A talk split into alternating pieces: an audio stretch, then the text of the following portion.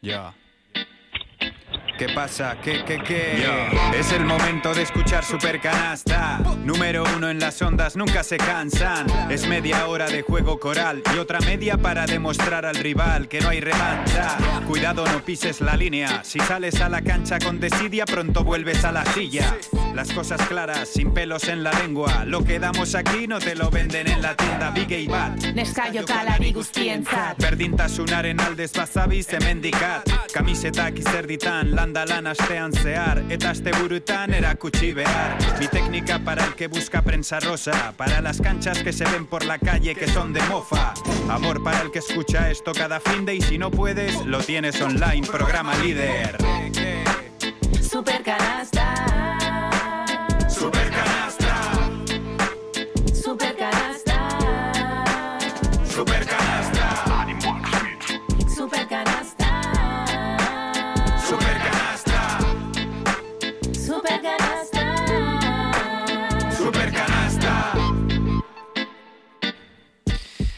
Pasan 7 minutos de la una del mediodía, tenemos 19 grados de temperatura en la zona sur de Vitoria-Gasteiz en esta jornada de domingo completamente soleada. El baloncesto que toma el relevo aquí en Radio Vitoria.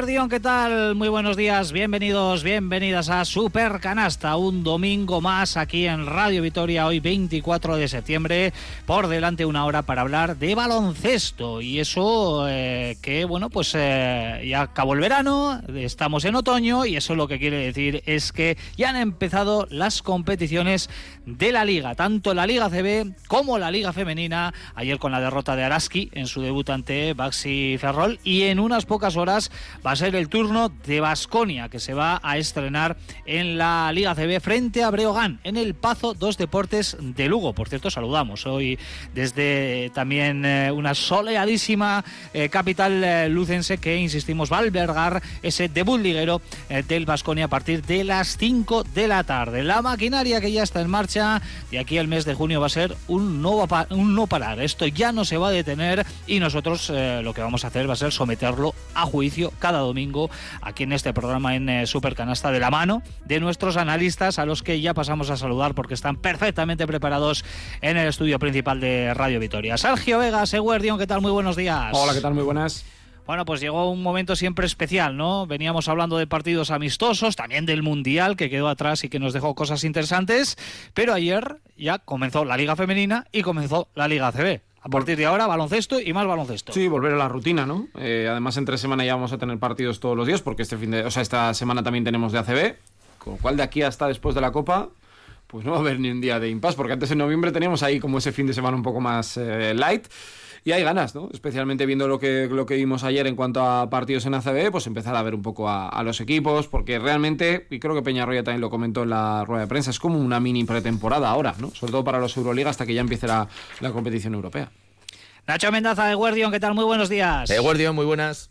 Bueno, y esta tarde la prueba de fuego, la primera de la temporada para Basconia en Lugo, que puede parecer un rival asequible, pero es de esos partidos trampa ante un eh, conjunto que se ha renovado muy bien este verano, ¿eh? Sí, bueno, además en Lugo Vasconia se ha llevado algún palo importante, ¿no? Creo que hace dos temporadas cuando se le acabaron ya las opciones de Copa del Rey. Es una cancha difícil y sobre todo a estas alturas de temporada. Eh, hay que recordar, Vasconia es el equipo que menos partidos de pretemporada ha disputado de toda la Liga CB. Breogán creo que ha hecho seis, el doble. Eh, y es muy difícil, yo creo, ahora esperar pues, pues un rendimiento consistente o, que las cosas salgan según el guion, porque es que realmente no hay guion. Eh, bueno, vamos a ver, yo creo que Vasconia tendrá que tirar de recursos, sobre todo de- de lo aprendido el año pasado, pero desde luego que ni mucho menos yo espero un, un encuentro fácil. ¿no? Pues, luego es además una cancha en la que la, la gente se involucra mucho, aprieta, y Breo yo creo que sobre todo por la presencia de Mirsic. A mí es un equipo que me da confianza porque bueno, ha demostrado que con, con piezas no demasiado bien hiladas, me refiero porque ha habido muchos cambios en cada temporada, durante la temporada, Mirsic llega también eh, después de la, la salida de Paco Olmos a un equipo que no era suyo, eh, lo ha hecho siempre bien, con lo cual mm, yo espero un buen rendimiento de los, de los gallegos. Ah, hablaremos, por supuesto, largo y tendido de ese debut liguero de Basconia. En nada, en muy poquitas horas, en menos de cuatro horas, ya tendremos eh, el eh, balón en el aire en el Pazos Deportes eh, de Lugo. Y donde ya se puso fue el Mendizorroza en el día de ayer, y ahí estuvo Joseba Sánchez contándonoslo aquí en Radio Vitoria. Joseba, Eguerdión, ¿qué tal? Muy buenos días. Eguerdión, Richie. Bueno, ¿qué tal viste a Araski? Ayer no pudo ser ante un recién ascendido como Baxi Ferrol. Fue un partido en el que peleó hasta el final, pero al final eh, las gallegas no se llevaron el gato al agua. Bueno, fue una pequeña decepción porque había más de 2.000 personas ahí en el campo, fue un día muy bonito, con, con, fiesta anterior al partido, con muchas niñas, con, con, muy buen ambiente en las gradas y con un equipo quizás un pelín ansioso, con un Araski un pelín ansioso por agradar a la gente y sobre todo que no tuvo acierto, ¿no? un, un Araski aciago en el, en el triple que no encontraba la vía de, de romper su ansiedad y su, su bloqueo mental para haberse llevado una victoria que hubiera sido muy importante para empezar la liga. Una niña voy a llamarle niña, de 20 años, Claudia Soriano dio un auténtico recital en el campo de Mendizorroza ayer y, se, y, bueno, pues, pues demostró que, que, el baloncesto femenino está lleno de grandes talentos eh, que, que van a dominar la liga dentro de poco. Anotó 20 puntos, ¿eh? Claudia Soriano, que fue, bueno, pues eh, el principal verdugo ayer de Cuchabank. Araski hablaremos, ¿eh? en recta final daremos más detalles de lo que sucedió ayer en Mendizorroza en eh, un día también dedicado, bueno, pues a, a, la afición que respondió a las mil maravillas, como bien comenta Joseba, con 2.000 espectadores que se dieron cita en el Polideportivo de, de Mendizorroza. Hoy tenemos a Norberto Rodríguez a los mandos de la realización técnica, así que sin más dilación abrimos nuestro primer capítulo que como siempre está dedicado a Basconia desde ayer, está por eh, desde ayer por la noche, está en Lugo, el conjunto de Joan Peñarroya, donde esta tarde, aquí en la capital lucense, a partir de las 5, abre el telón de la temporada ante el Breogán.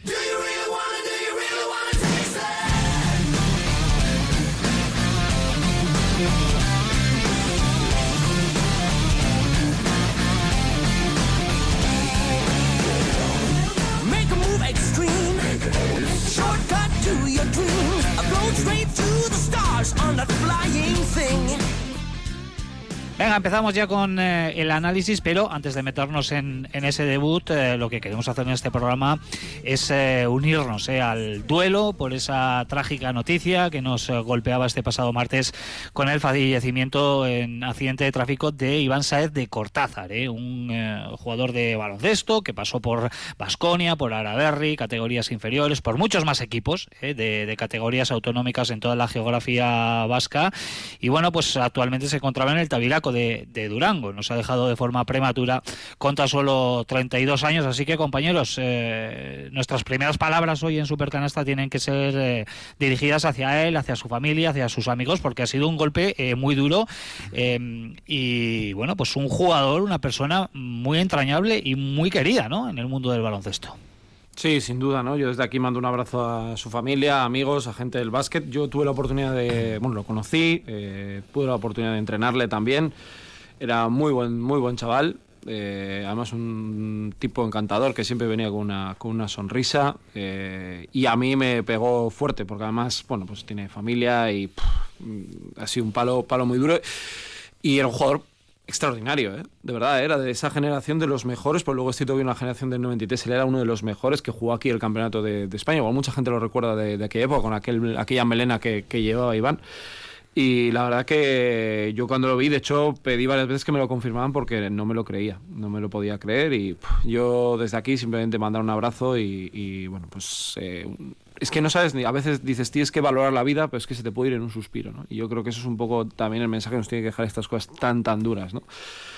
pero de verdad es que es muy injusto muy injusto sí es que poco más que decir eh, yo no lo conocía personalmente pero la muerte de cualquier persona de 32 años en un accidente de tráfico es durísima y cuando toca tan de cerca el mundo del baloncesto pues pues pues pues más si cabe no eh, poco más que decir, un abrazo muy fuerte a la familia y, y, y, es que es que este tipo de desgracias la verdad es que te dejan te dejan cao para empezar un programa de este tipo.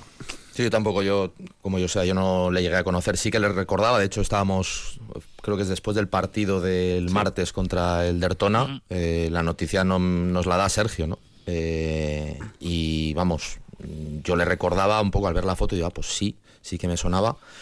Eh, y obviamente la gente que le conocía más, pues sí que notamos pues que, que obviamente el palo es el, el doble de fuerte, ¿no? Mm, eh, el pésame y ánimos a, a su círculo, a su entorno, mm, porque ahora mismo yo creo que desde fuera poco más podemos hacer, ¿no? Es que bueno, eh, ofrecer la ayuda que puedan necesitar eh, a, toda, a toda su gente, ¿no? Bueno, eh, es una, iba a decir una barbaridad, es una tristeza y bueno, eh, si de algo se puede sacar es valorar lo que decíais, valorar lo que tenemos. Pues eh, desde aquí, desde Supercanasta y desde Radio Vitoria, nos sumamos a, todas esas condolencias y bueno, pues le vamos a dedicar, por supuesto, a, a toda la familia, a todos los amigos de Iván Sáez de Cortázar el programa de hoy, ¿no? Son de esas situaciones que desgraciadamente de vez en cuando suceden y bueno, pues como ha dicho Sergio, nos enseñan que, todo puede acabar en un instante y que hay que valorar y disfrutar al máximo de, la vida. En fin, eh. Bueno, eh, vamos a cambiar, vamos a cambiar el, tono y nos vamos a meter ya con Vasconia, que lo dicho, esta tarde abre fuego en Lugo. Enseguida vamos a analizar qué es lo que nos puede parar el eh, partido. Pero antes eh, os voy a pedir, compañeros, la valoración de lo que ha sido la noticia de las últimas horas, ¿no? Y que también tratábamos en nuestro estreno de temporada hace justo siete días. Esa noticia que Vasconia comunicaba en el día de ayer. Hugo Besón, que finalmente no se va a quedar en el, equipo. No sé qué os parece. Supongo que os lo esperabais, ¿no? Más o menos. Yo lo tenía bastante claro ya la semana pasada, viendo el partido del martes, pero no porque el martes me cambiara la perspectiva. Confirmó un poco lo que vi. Yo creo que el final del partido da para analizar muchas cosas y yo creo que es evidente que Hugo Besón ahora mismo no es el jugador. Me parece un jugador de mucho talento. Yo repetí un poco que el esquema con Bildoza de aquel año, bueno, te puede valer como un- una posibilidad ¿no? para un futuro, pero con la temporada arrancada y viendo las necesidades que tiene este equipo, pues no es ese, ese perfil. Eh, Pero me parece una muy buena decisión de Vasconia, de haberlo visto, de haberlo podido trabajar con él. Quién sabe si en un futuro eh, poder, bueno, pues eh, volver a llegar a un acuerdo. Pero oye, Vasconia necesita un jugador y yo creo que el partido del martes nos deja claro que para mí necesita un base. Porque yo tengo la sensación de que este equipo, con un base que ordene, que tenga un poquito de criterio, que equilibre un poco a Howard, es un muy buen equipo. Sin ese jugador, a mí me genera muchas dudas eh, la posición de uno. Porque es la, además la que nutre al resto y la forma de jugar de Joan Peñarroya también es muy así. Con lo cual, también le das una carta blanca a Howard, que a mí me gusta mucho Howard, pero necesita a alguien ¿no? que, le, que le equilibre un poquito más todo eso. Y a mí eso sí que es cierto que el martes me como una conclusión ya un poquito más importante. Sí, yo tampoco me sorprendió, me refiero. Mm, yo creo que Vasconia, y un poco en la misma línea de lo que comenta Sergio, Vasconia necesita, por lo que me ha dejado en lo poco que le hemos podido ver en pretemporada, ¿vale? Que han sido tres partidos, eh, pero necesita eh, algún jugador que genere. Porque no es un, un Vasconia no es un, eh, ahora mismo un equipo en el que pueda generar de- desde el poste bajo. Creo que no es un equipo tampoco que pueda generar desde la posición exterior de alero. eh, y ahora mismo el que genera es Howard. El, el mayor generador, pero muchas veces genera para él. Entonces el resto del equipo lo tienes que tener conectado y para eso hace falta que tengas un jugador, un par de jugadores eh, en el exterior que sean capaces de darte un poquito esa, bueno, de conectarte los cables. Yo creo que Miller McIntyre es un jugador que puede dar muchas asistencias, pero tampoco le veo un jugador súper creativo en el sentido de que, sobre todo en este momento de la temporada, ¿no? que todavía no se ha hecho con el equipo, que todavía no conoce a los compañeros, bueno, va- le va a costar. Y Menion, la duda que nos deja es, a mí por lo menos me dejó también el otro día, no por su calidad, que yo creo que la tiene de sobra, es, para mí es uno de los mejores jugadores de la plantilla, eh, es su capacidad física, es si va a ser capaz de llevar al equipo 20, 25, 30 minutos cuando se, lo- se le requiera. Un otro día igual es anecdótico, pero sí que hay un momento en el que él pide el cambio. eh, Peñarroya no lo utiliza durante muchos minutos seguidos. Bueno, mm, ahora mismo parece que la sensación de base, eh, perdón, la, posición de base, la sensación es que es la más frágil. Y Besón yo creo que no es un jugador tampoco generador, un jugador creativo. Mm, creativo igual sí para él, pero me parece más un, fila- un finalizador. Entonces yo creo que ahí estaba claro, por encima o por detrás de las polémicas de que si Félix dijo, que si Joan Peñarroya dijo, tal, no sé qué, yo creo que leyendo entre líneas todo el mundo lo tenía bastante claro, que bueno, que era una prueba interesante, pero que se preveía que no era el jugador que ahora mismo se está buscando por perfil. Sí, yo estoy completamente de acuerdo. Al final, lo que pasa es que llegamos un poco a la pregunta que le hacían también en rueda de prensa a Joan, ¿no? Vale, Hugo Besson no es el perfil, yo estoy completamente de acuerdo, no, no es el perfil. ¿Cuál es el perfil? Pues el perfil. eh, ¿No tienes nosotros- claro? No, yo sí. Yo, o sea, si, si Pero te- cogemos. pero si que cogemos una Ese es el- Eso es. Eso Es claro. Pero Vamos a poner que- nombres y apellidos, porque, porque por poner Sí, una, sí. una lista de Lorenchero, pues todos ponemos, ¿no? Pues generador, Sí, con carisma, que defienda. Barato. Y así tienes rasca- rastas, perfecto. Claro, Pierre Henry. Todos estamos pensando en Pierre Henry. Pierre Henry, de momento, pues no va a ser. No, no, no, eso es, pero el perfil es ese. Entonces, claro, eh, luego hay que poner nombres encima de la mesa. Y los nombres encima de la mesa no son tan sencillos, porque aquí vamos o a jugadores eh, Euroliga contrastados que no son fáciles porque no hay presupuesto para ello, o melones americanos que pueden funcionar estupendamente, o no. Entonces, eh, todos tenemos claro que Besón no era el perfil.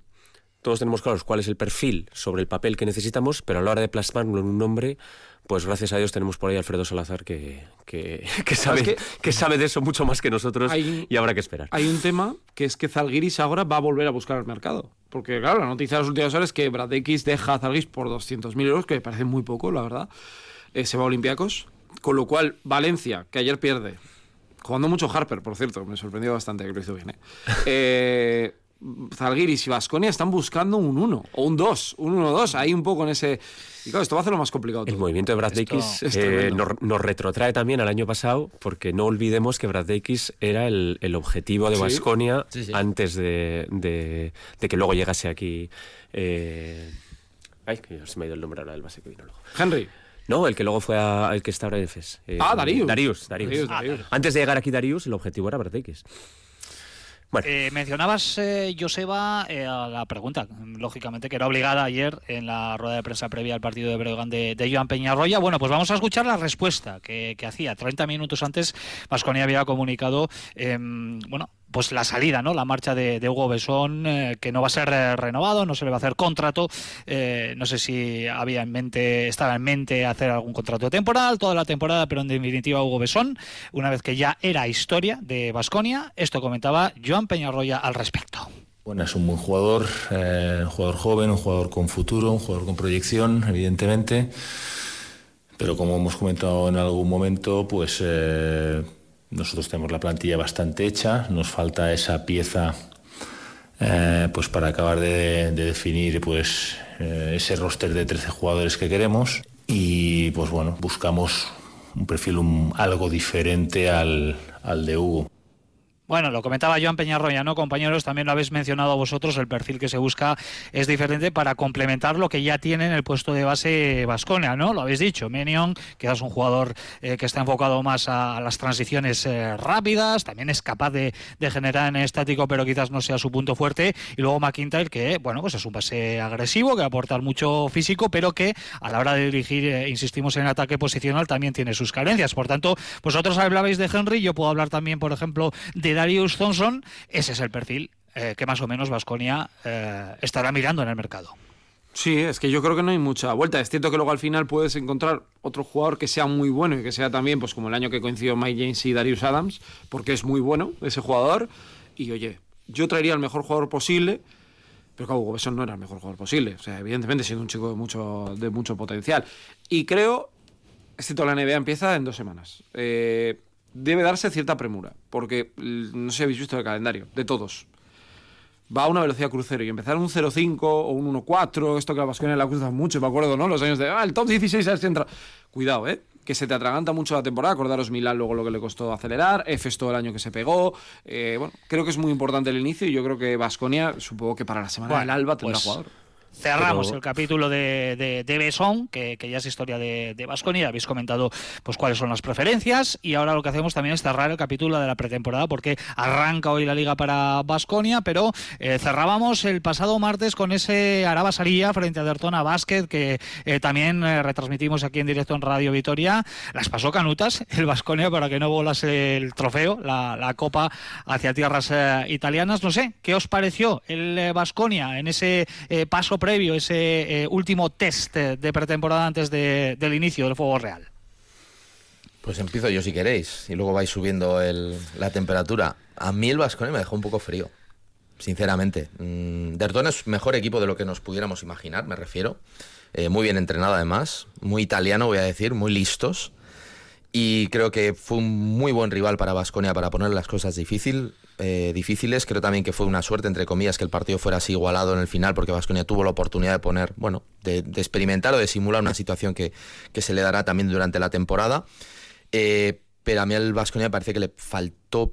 Yo eché en falta un poquito más de pegada, eh, que puede ser lógica a estas alturas de temporada, y le eché en falta también recursos. Yo el vi al equipo, mm, no sé, voy a decirlo plano en- en muchas situaciones, no por.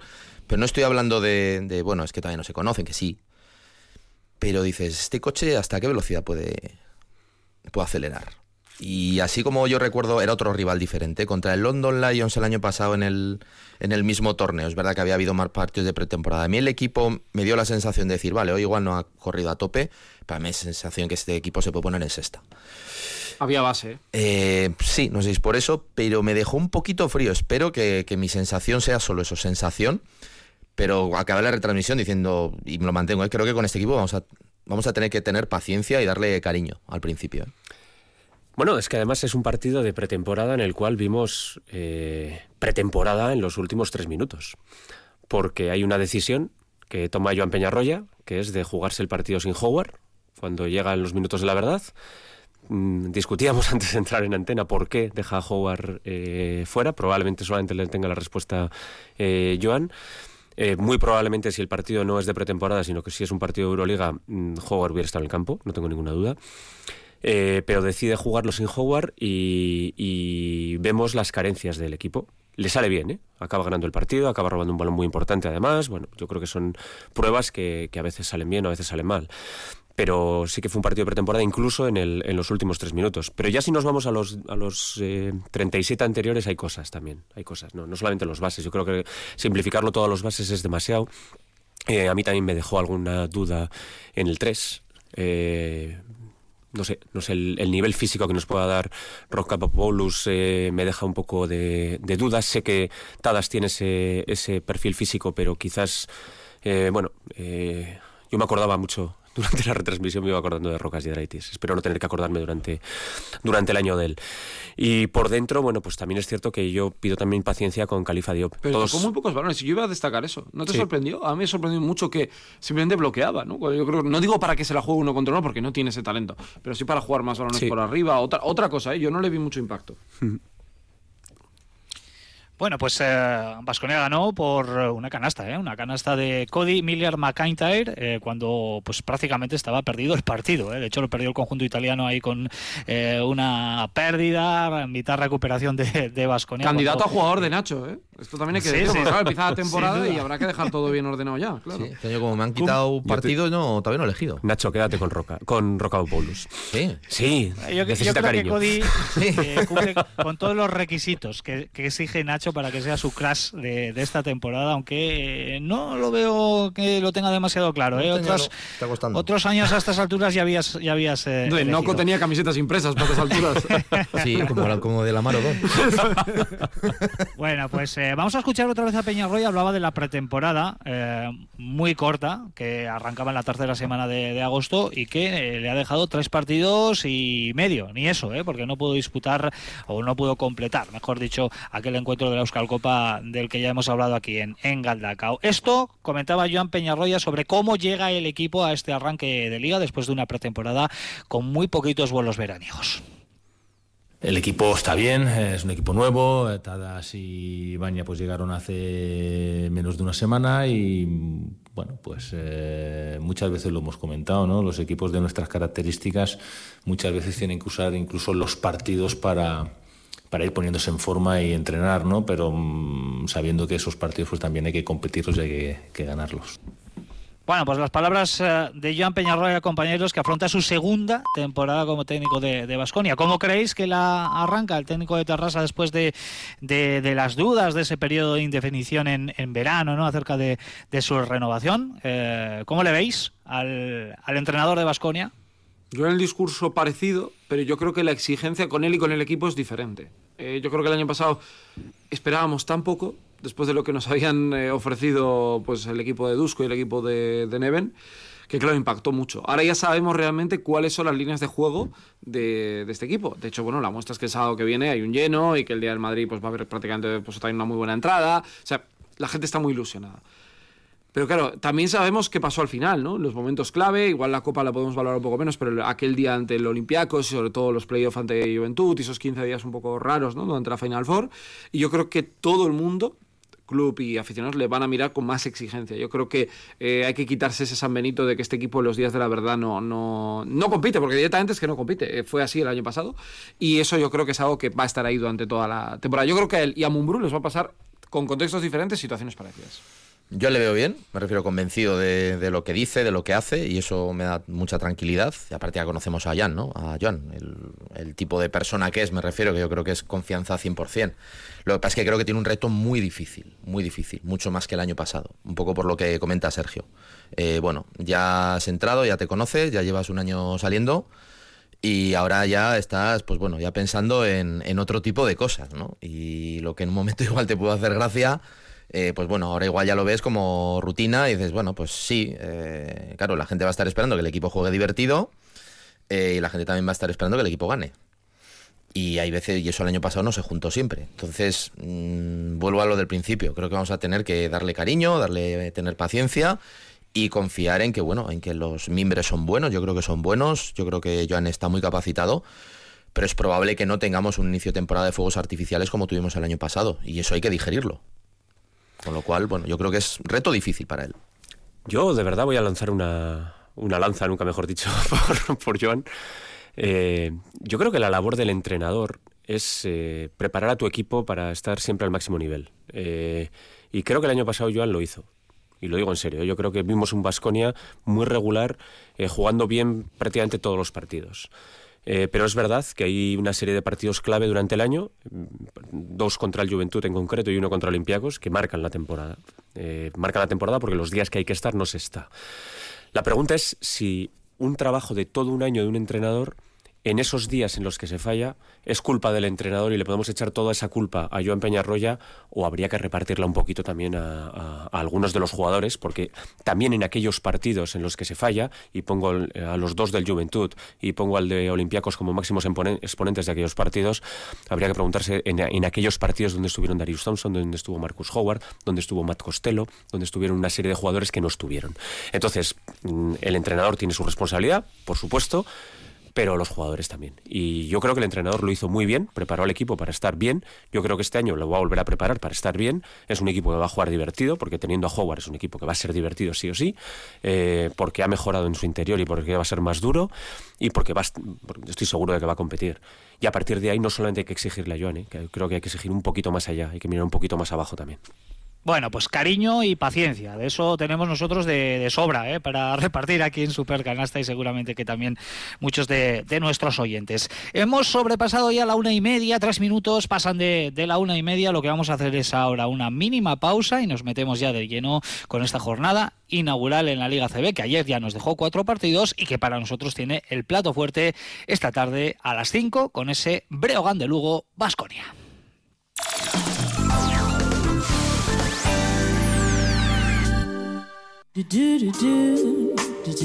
48 edición del Festival Internacional de Teatro de Vitoria-Gasteiz. Desde el 5 de octubre hasta el 3 de diciembre, un total de 31 espectáculos con las mejores compañías internacionales, vascas y nacionales. Grandes clásicos, nuevos lenguajes, teatro para toda la familia, danza y espectáculos en euskera podrán verse en varios espacios de la ciudad. Disfruta de las mejores creaciones escénicas del año, de grandes figuras de la danza y de maravillosos intérpretes como Nuria Esper, Pepe Villuela, Ana Belén, Vicky Luengo o Pepón Nieto. Información y venta desde el 21 de septiembre en principalanchoquia.org.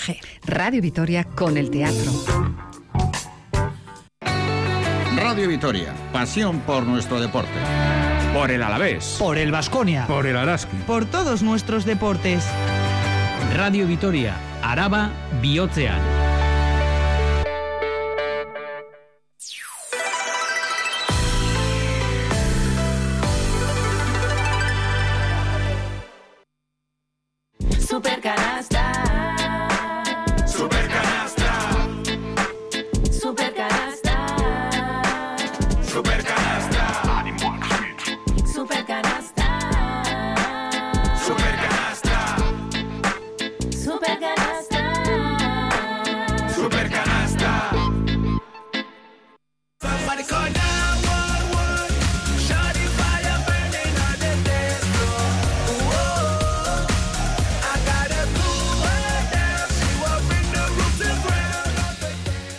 Seguimos aquí en Radio Vitoria, Super Canasta. Vamos con un repaso a lo que ya está sucediendo en esta jornada number one, jornada inaugural en la Liga CB, que ayer ya nos dejó emociones fuertes ¿eh? en algunos partidos de ese primer turno sabatino. Por ejemplo, eh, la que es de momento la gran sorpresa con el triunfo del Girona en la Fonteta frente a Valencia Basket. ¿eh? Estreno victorioso de Salva Camps en el banquillo catalán 85-89. También tuvimos muchas emociones en Granada con esa doble prórroga. Se llevó el gato al agua finalmente el conjunto de Sito Alonso, Lucán Murcia 101-104. Ojo a Lucán Murcia, que a mí me gusta mucho el equipo que tiene y va a ser el próximo rival de Basconia en la jornada intersemanal el eh, próximo miércoles. Y luego los otros dos encuentros que fueron menos discutidos con sendas victorias locales. Obradoiro 84, Zunder Palencia 64 y Unicaja 98, eh, Lenovo Tenerife 75. Ahora mismo tenemos en juego eh, dos eh, partidos, uno de ellos ya muy decantado, el del Real Madrid que está ganando por 31 puntos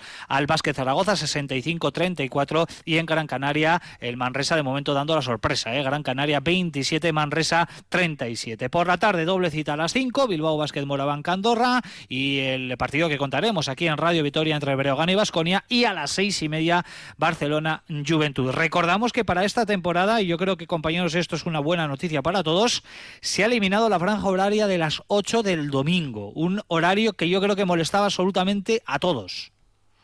Familia de las 5. A mí no mucho, ¿eh? Exactamente. A decir, a mí, a mí no, No. mucho. Dame el domingo a las 8 No. y quítame el domingo a las 5, ¿no? Hombre, depende, claro, tus hábitos y tal. Pues yo sé que bueno, entiendo que gente igual con, yo qué sé, con críos más pequeños que quieran ir, igual a las 8 en domingo es un poco mala hora. Pero a mí particularmente, y desde el punto de vista, voy a decir, profesional, eh, a mí los domingos a las 5... Claro, es que nosotros yo creo que lo ¿Peor que a las diferente. 8? Sí, para mí Pero sí. mucho peor. sí, sí, Pero para la. Euroliga la disfrutamos a las 8 y media sin ningún problema. Y al día siguiente hay que Yo entiendo que el horario de las 5, quien va de- a disfrutar del espectáculo y tiene familia, es el mejor horario. Esto es indiscutible. Pero para los que nos dedicamos y vamos trabajando a esto, es como los jugadores, ¿no? Que te dicen, por la mañana yo no quiero jugar. Pues esto es un poco igual. Para nosotros. Yo me quedo con las 5, ¿eh? Y, y de hecho, bueno, yo lo comentaba el otro día con un eh, empleado de Vasconia y me decía que eh, en los clubes han celebrado ¿eh? Eh, quitar eh, la franja horaria de las 8 porque era el, el horario que menos les, les motivaba, ¿no? A última hora, un domingo. Eh, yo no sé si tenía tampoco demasiada audiencia a nivel televisivo. En fin, bueno, es lo que se ha, lo, lo que se ha decidido. Eh, Breogán, un equipo que afronta su tercera temporada en la Liga CB después del retorno a la máxima categoría, que se ha renovado mucho y bien, Sergio, eh, con algunos jugadores muy reconocibles eh, con experiencia en la Euroliga, ¿no? Sí, es un equipo que otra vez cambia completamente del que tuvo con Musa o Mahal Basic, Tribal Hines el año pasado eh, con Ethan Happ especialmente. Eh, a mí, bueno, destacaría por ejemplo Anthony Polite, que lo vimos jugar brevemente en Asbel y buena temporada en Hamburgo, creo que es un jugador a, seguir. Está Diouf, que estuvo en el Mundial con, con Italia. Está Sajus también por dentro, que fue otro jugador con etapa en ACB Manresa hace un par de años, si no me equivoco. Eh, San Cisco, que tuvo una situación personal, creo que fue en noviembre, dejó jugar Euroliga, pero bueno, era un base ya muy habitual, ¿no? En los eh, planes de, de Trinqueri.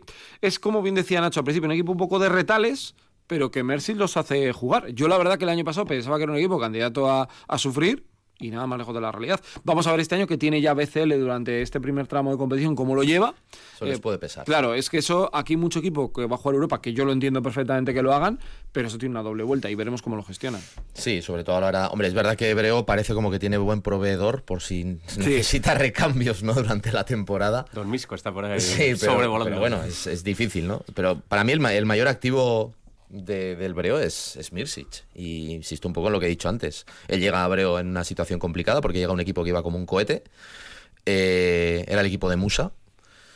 Él lo coge, lo hace funcionar bien y el año pasado yo creo que me sorprendió muchísimo porque era lo que hablamos un poco también de, Peñarroya, ¿no? El segundo año es un poco el, difícil, ¿no? Porque te piden otras cosas un poco diferentes ya, etcétera. Y yo creo que lo ha llevado muy bien. Mm, Vamos a ver esta temporada. Yo creo, yo creo que han fichado bien Eh, y creo que también van un pasito, quieren ir un pasito más adelante, decir bueno arriesgamos pero no tanto. Mm, Porque Cisco yo creo es muy buen jugador y el resto de jugadores que han, que han fichado, mm, yo creo que hay tres, cuatro que te pueden dar una base sólida en cuanto a experiencia de sacarte algún partido pues, pues por, por perro viejo. Entonces, bueno, mm, a mí es un equipo que me gusta. Sé que pretemporada tampoco han tenido grandes resultados, pero bueno, no me fiaría. A mí es que el Pazo es un, es un campo que me trae tan malos recuerdos, de verdad. El partido ese famoso de Musa y Travel Hines y compañía y Kalinic, que nos elimina de la Copa, mm, fue uno de los partidos que yo más he sufrido en los últimos, El de, el de en los, últimos 43 años. triples lanzados por Vasconia, quiero Sí, recordar. sí, Entonces, bueno, es un campo que lo tengo ahí un poco atragantado y que me gustaría desatragantarlo esta tarde, eh, bueno, pues con un, con un amplio resultado a favor de Vasconia, que nos quite todas las dudas de la pretemporada de encima. O sea, ganar de dos, vamos. Sí. bueno, ya es amplio. ¿no? Bueno, ya nos quitamos la, la espina la pasada temporada, ¿eh? en un partido que fue, eh, creo que en el mes de enero, ahí sí que ganó Vasconia, pero sí Pero que con es cierto que hace dos también. años con mucho sufrimiento, porque el Pazo eh, es un eh, pabellón pequeñito, creo que cabe un poquito más de 5.000, pero aprieta de lo lindo y además eh, hay mucha ilusión aquí en Lugo. eh. He podido eh, chequearlo durante estas horas eh, que ya llevo aquí en la capital eh, lucense, ayer dando una vuelta por, por la zona vieja y, y bueno, aparte de ser una ciudad de baloncesto y mucho más ahora porque el Lugo de, de fútbol ha bajado a, a Primera Federación, lo que antes era Segunda B. Aquí se respira muchísimo baloncesto y desde luego este inicio de liga ellos lo consideran como un inicio de lujo, ¿eh? un arranque de lujo frente a un equipo Con, de liga con vínculo con como Baskonia, Baskonia. con lo de Peras, ¿no? Con lo de Sí, sí. Michael, eh, bueno, ha habido muchos nombres, ¿no? Que han estado, que han estado vinculados. Bueno, pues a las 5 ese partido, desde las cuatro y media estaremos ya aquí en Radio Vitoria contándote absolutamente todo, con el equipo de retransmisiones eh, preparadísimo. ¿Os apetece jugar un poco a pitonisos? ¿Eh? Bueno, pero, Sí, ¿no? pero con bola de cristal o sin bola. No sé Con si las la habéis cartas eh, que no sé- llevado. ¿eh? ¿Con pulpo o sin pulpo? Ah, bueno, eso estaría bien. Con pulpo, con marisco y con lo que haga falta. Porque ya decíamos la semana pasada, oye, venga, os invito un poco a un juego. Eh, yo te voy a guardar el papelito durante toda la temporada y vamos a pronosticar los títulos, eh, los más importantes que quedan. Ya sabemos que la Supercopa se la llevó el Real Madrid, pero ahora lo que quiero que hagáis es eh, que pronostiquéis quién se va a llevar la Liga CB. Quién se va a llevar la Copa y quién se va a llevar la Euroliga. Yo guardaré el papelito y a final de temporada lo, lo sacamos. Venga. ¿Dónde lo vas a guardar? Yo aquí en, en el bolsillo derecho. ¿En cuál? Ah, Sabemos, vale. sabemos que viene, viene con nosotros a... No vale dejarlo en blanco, ¿eh? como alguna vez lo has No, hecho. no, ¿eh? lo que vamos a ¿Yo hacer qué es tú va? le despistas. Claro, eso es. Eso es. Vale. Sí, sí. Yo soy el más grande, igual le puedo despistar un poco luego el sujeto y ya le quitáis el papelillo para que no haya. Venga. ¿quién, quién, quién va a romper el hielo? Mira, yo digo que el ACB creo que va a ganar el, el Real Madrid. A mí me da la sensación que tiene equipo más compacto y yo creo que el Barça, aunque va a mejorar mucho, bastante, desde lo que vimos el otro día, creo que el Real Madrid, si no tiene ninguna lesión con Tavares y Campazo, tiene para mí una ventaja inicial. Pues yo voy a decir también el Real Madrid, pero... Nah, voy a decir el Barça. Por fastidiar. No, por cambiar un poco. Yo, mira, creo que el Barça cuando coja se, se, as- se cosa, eh, yo creo que es un equipo que puede, puede ser bonito de ver y me gustaría que consiguiera, de no ser Vasconia, que consiguiera resultados por la apuesta que ha hecho. ¿Y Joseba? Pues mira, yo pronostico que en una semifinal a cinco partidos Madrid y Barça van a, van a pasar a la final. Es decir, creo que la final va a ser Madrid-Barça. Y ahí, pues yo creo que el fichaje de Campazo es determinante. Yo estoy con Sergio, creo que, que gana el, el Madrid. La Copa de Málaga, ¿quién se la va a llevar? No tengo dudas, creo que va a ser el Vasconia. Creo que no este equipo, para mí, no está preparado, como el año pasado lo veía, para una competición de temporada regular, pero sí lo veo para un fin de semana divertido. Y Unicaja te enseñó un camino, que veremos, ¿no? Yo creo que Madrid y Barça van a llegar con mucha motivación, porque lo del año pasado fue un palo muy duro para los dos, pero para mí Vasconia puede ser el, su torneo. El Real Madrid. Pues yo voy a apostar por el Unicaja de Málaga. La en- doblete, ¿eh? La De Copa dos es en años Que Málaga. repite, y en casa. La Copa es en Málaga. Vi ayer el partido de Unicaja con, con, con Ivonne Navarro y con Cam Taylor y, y compañía, eh, cómo aplastaba a Chus Vidorreta y compañía. Eh, no sé, mm, es un equipo que me, me genera muy buen rollo, el Unicaja. Me Pero genera muy que- buen rollo. Y una competición corta y en casa, pues desde el ser. 2000, desde Vasconia no gana el anfitrión, ¿no? Creo. Desde Pues la ya- de Bennett, ¿no? pues ya es momento. Son 21 Sí. hubo una maldición ahí durante muchos años con el tema de- del anfitrión. Y la Euroliga, ¿eh? la joya de la corona. ¿Quién se la lleva? Yo esta sí que no lo tengo muy claro, ¿eh? porque yo creo que no la va a ganar ni Madrid ni Barça. O sea, yo creo que no va a ganar ningún equipo ACB. Uf, es que dices Olympiacos. mm, Va a ser un equipo muy sólido, pero ha cambiado mucho, ¿no? Los turcos, no los veo. Eh, es que, fíjate, por decirte algo que sea muy marciano, Partizan. Muy marciano, ¿eh? Voy a tirar algo que, bueno, Queda apuntado aquí. Yo voy a hablar más con el corazón que con la cabeza. Eh, y sacando de la ecuación al Vasconia, por- porque sí, yo te voy a decir el Panathinaikos. ¿le viste ayer entrar? ¿Le viste ayer entrar en el partido? Al Presi. No, no, a Ergin. No, no, si no digo por Ataman, yo digo por el presidente. Ah, vale. bueno, pues Panathinaikos, que ha hecho Soy muy fan ¿eh? del presidente de El Panathinaikos. favorito para, para Nacho. ¿Y Joseba?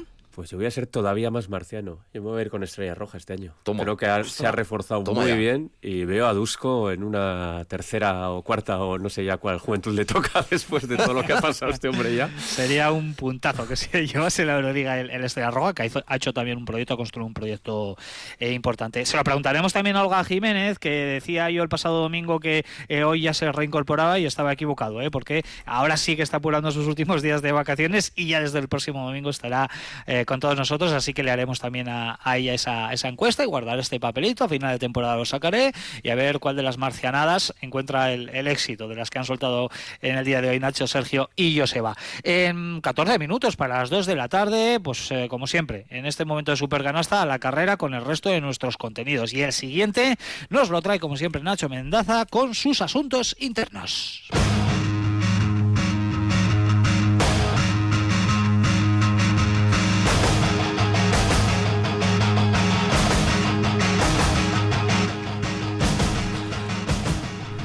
Bueno, yo os traigo una cosita que además he leído. Venía con otra, pero he leído una cosa justo antes de llegar aquí y me ha parecido más interesante lanzarla eh, para también que haya debate. Eh, sobre el, bueno, el eterno debate ¿no? entre Euroliga, NBA, qué competiciones es mejor, que si el baloncesto europeo, que si el baloncesto americano, que si allí se juega de una manera, que si aquí de otra. Bueno, siempre ha habido mucha, eh, mucho debate sobre esto, ¿no? Claro, eh, estos últimos días se ha intensificado un poco más el debate por las personas que se han pronunciado acerca de, este asunto, ¿no?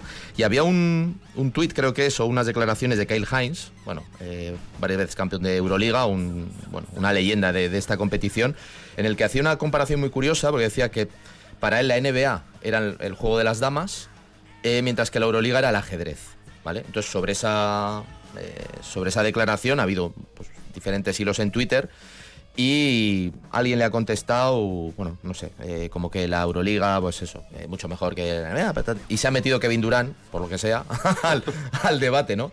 Y básicamente le ha dicho que, mm, bueno, que se vayan por ahí, que están todos locos, ¿no? Y a partir de ahí, pues bueno, como os podéis imaginar, con la entrada de Kevin Durant, pues ha- se, ha, se ha formado muchísimo, muchísimo más debate. Y me hace gracia eso, que sobre todo, claro, yo creo que también todo esto viene derivado de cuál ha sido el papel de Estados Unidos en el Mundial, eh, recientemente finalizado. Y que a mí además me gusta siempre que, bueno, que se, bueno, que se apriete un poquito ahí, que se, se, busquen un poco las cosquillas entre ellos, porque además me parece, yo estoy también con un poco con esa idea de Kyle Hines, ¿no? No sé lo que pensaréis vosotros, pero sobre el tipo de complejidad que tiene un baloncesto y que tiene otro. La propia Euroliga se ha metido en el, ¿Ah, en sí? el debate. ¿Ah, sí? Llegado, puso, puso un tweet diciendo, eh, haceros de Euroleague TV y opináis. Para mí no hay debate, yo me quedo con la, con la Euroliga, pero sobre todo porque se, eh, se disputa unas horas en las que yo estoy despierto. ¿eh? Yo veo mucha NBA y de verdad para mí tampoco hay debate. Creo que cuando se ponen las cosas serias la NBA es superior a la Euroliga. Sí, yo creo que en cuanto a juego, seguramente lo que es jugar, el, tácticamente lo que aquí nos gusta es mejor la Euroliga, pero que como competición y como concepto y lo que ellos... Es que ellos buscan el espectáculo, números, puntos, cifras, pasártelo bien. Y a ver, están los 50, 60 mejores juegan en Estados Unidos, no hay ningún, no hay ningún debate, pero sí que es cierto, y esto lo he repetido alguna vez, que Estados Unidos con el tema del baloncesto FIBA se lo ha tomado medio en broma y un día les llegará el susto de los Juegos Olímpicos por no tomárselo del todo en serio. Veremos, pero yo creo que hay diferencias entre, entre ambas. En todo caso lo pasamos eh, estupendamente, ¿eh? tanto la con la Euroliga como con eh, la NBA, como con la Liga Femenina, que va a ser nuestro próximo tema aquí en Supercanasta. Ayer también arrancó la andadura de Cuchabán Karaski por la Liga Endesa Femenina.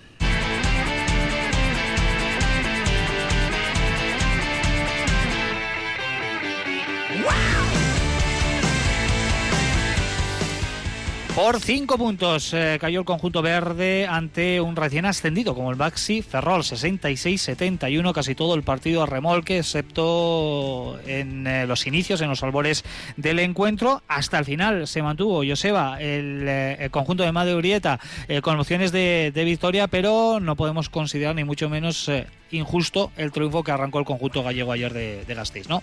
No, todo lo contrario. Yo creo que es un triunfo completamente merecido. Ellos vinieron a hacer su partido. Era un equipo eh, que no tiene grandes nombres en, en su plantilla. De hecho, sus, grandes referentes provienen de liga de la segunda división, de la liga femenina. Eh, pero, pero la verdad es que hicieron un, auténtico partidazo. En defensa fueron capaces de minimizar los, los, eh, los porcentajes de Araski, que se empeñó en tirar de tres, no anotaba y se cerró muchísimo el equipo de Ferrol y le, permitía el tiro y, se acabaron obcecando y, perdiendo un poquito el norte. Y ellas hicieron un, partido muy serio, con, con- con tres jugadoras, pues con Howard sobre todo, con, con Gala Mestres que, que dominaron, pero sobre todo con, con una, eh, con una Claudia Soriano que, que nos dejó unos detalles maravillosos. Hablando de Araski, eh, claro, uno analiza, hemos perdido contra un recién ascendido eh, en casa el primer partido y puede parecer todo un desastre. De hecho, las, declaraciones de Made al final del partido iban, bueno, no os preocupéis que nos levantaremos de esta. A ver, yo no, salí tampoco con tan mala sensación del campo. ¿no? Yo creo que Araski eh, nos dejó muchos detalles para, para la esperanza. Me gustó muchísimo, muchísimo Sammy Hill. Me pareció un auténtico fichajazo para, para Araski, una jugadora con unos fundamentos técnicos tremendos, con un- hacía unas salidas abiertas, eh, con una velocidad de ejecución maravillosas y una Marta Hermida que, que de verdad que, que nos va a dar muchísimas alegrías. Eh, bueno, ayer quizás hasta la segunda parte no, no, no cogió la temperatura, pero fue una líder en, en el equipo. De verdad, eh, parece que, que es todo un desastre ayer, para mí en absoluto. Eh, nos ganaron merecidamente, es solo el primer partido de liga, no vamos a hacer un drama del primer partido de liga, por mucho que fuera en casa y contra un recién ascendido, y, y confianza en este equipo que de verdad que va a divertir a esta afición verde. Pues esto comentaba Made Urieta ayer en los eh, micrófonos de Radio Vitoria. Esta es la valoración de lo que fue el debut de su equipo ayer en la Liga Endesa Femenina. Dura derrota en casa, sobre todo por, por lo que significa perder en casa. Queremos que Mendizorroza sea un fortín. Pero bueno, seguir trabajando. eh, ha habido momentos de juego muy buenos, ha habido momentos de compartir muy bien el balón, de, de jugar a lo que queremos.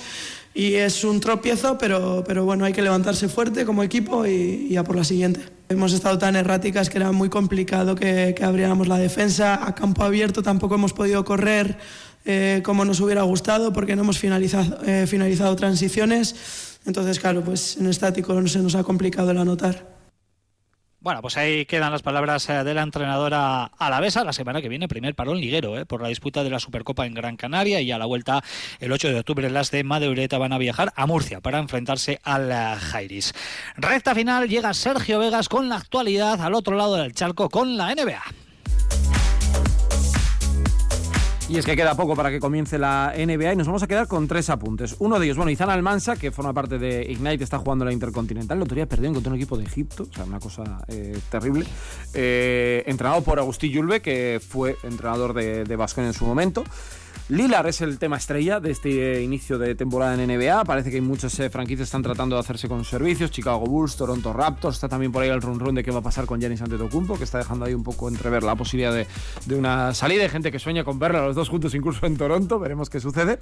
Y la última cuestión, que a mí siempre me gusta hablar de, de gente que te da que hablar, es Dwight Howard, que ya sabéis que estuvo probando eh, con la gente de Golden State Warriors, que los compañeros estaban bastante de acuerdo en su fichaje, pero finalmente, bueno, pues Warriors desestimó esta eh, incorporación. Y bueno, él ha puesto algo en Twitter, ¿vale? Poniendo en mayúsculas la palabra warrior todo el rato, dijo lo siguiente: Solo un guerrero se puede resistir el camino del conocimiento. Un guerrero no puede quejarse ni arrepentirse de nada. Su vida es un desafío sin fin y los desafíos no pueden ser buenos o malos. Los desafíos son simplemente desafíos. Doy Howard. Ahí te quedas. ¿Has visto? Bueno, pues el recadito de, Seguro. de Howard en las redes eh, sociales.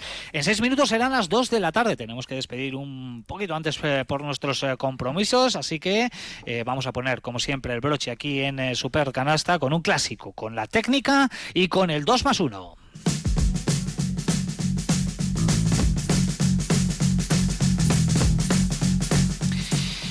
Y como siempre, empezamos por la parte negativa, con la collejita, que no sé hacia quién va a ir dirigida en el día de hoy. Sergio, Nacho, Joseba, venga. Yo la titulo Pobre Neven, ¿vale? Porque Bruno Caboclo lo habían firmado después de que parecía que equipos Euroliga lo querían, después de haber ganado la liga con el Rate Farul.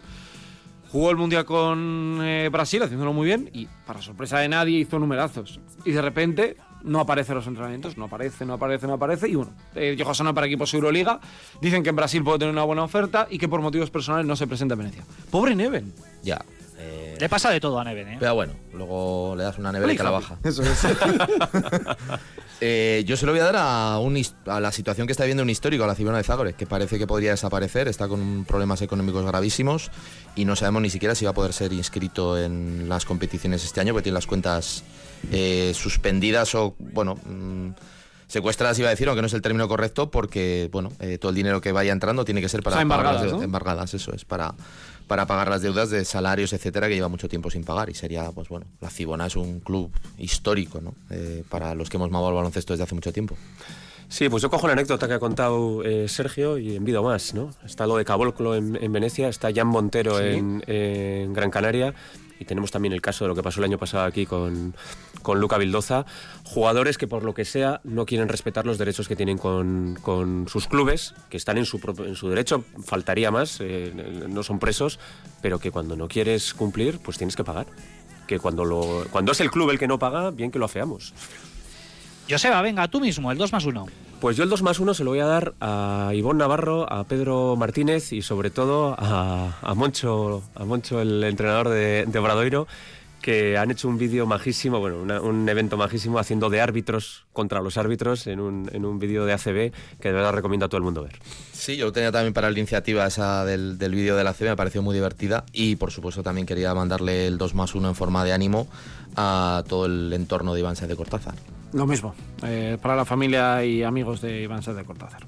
Bueno, pues con Iván Sáenz de, de Cortázar eh, con su fallecimiento trágico hemos eh, arrancado. También finalizamos con este 2 más 1. Tenemos eh, partidos en juego: Real Madrid 86, Vázquez Zaragoza 60 y Gran Canaria 39, Manresa 44. Por la tarde, el plato fuerte para nosotros. Ese duelo del Pazo dos Deportes de Lugo que contaremos, como siempre, en directo aquí en Radio Vitoria desde 30 minutos antes, ¿eh? desde las 4 y media. Estaremos ahí todo el equipo: Rafa Ortego, Sergio Vegas, Nacho Mendaza y un servidor desde el lugar de los hechos, desde el Pazo dos Deportes de, Lugo. Compañeros, que ha sido un eh, enorme placer, como siempre, compartir esta horita de radio. Ya la próxima semana con todo el equipo, ya con Olga Jiménez para seguir disertando, porque también arranca la, la Euroliga enseguida. ¿eh? Tenemos Opening Game el próximo sábado, el 30 de septiembre, en el arranque en eh, el Bues Arena. ¿eh? Eso sí que va a ser un eventazo. ¿eh? Sí, sí. Hay ganas, ¿eh? Hay muchas ganas. Con conciertos, con... Sí. con- sí. A ver, apetece. Es una gran iniciativa. Apetece mucho. Muchísimo. Bueno, pues lo ¿eh? contaremos, lo contaremos, eh, por supuesto, todo aquí en eh, Radio Vitoria. Compañeros, eh, que disfrutéis de esta tarde de domingo de baloncesto. Un abrazo. Un abrazo. Un abrazo. Y a los oyentes se quedan con Crónica de Euskadi y a partir de las dos y media el eh, resumen de la actualidad deportiva junto a Rafa Ortego. También hablaremos, lógicamente, de baloncesto. Un abrazo, Aur.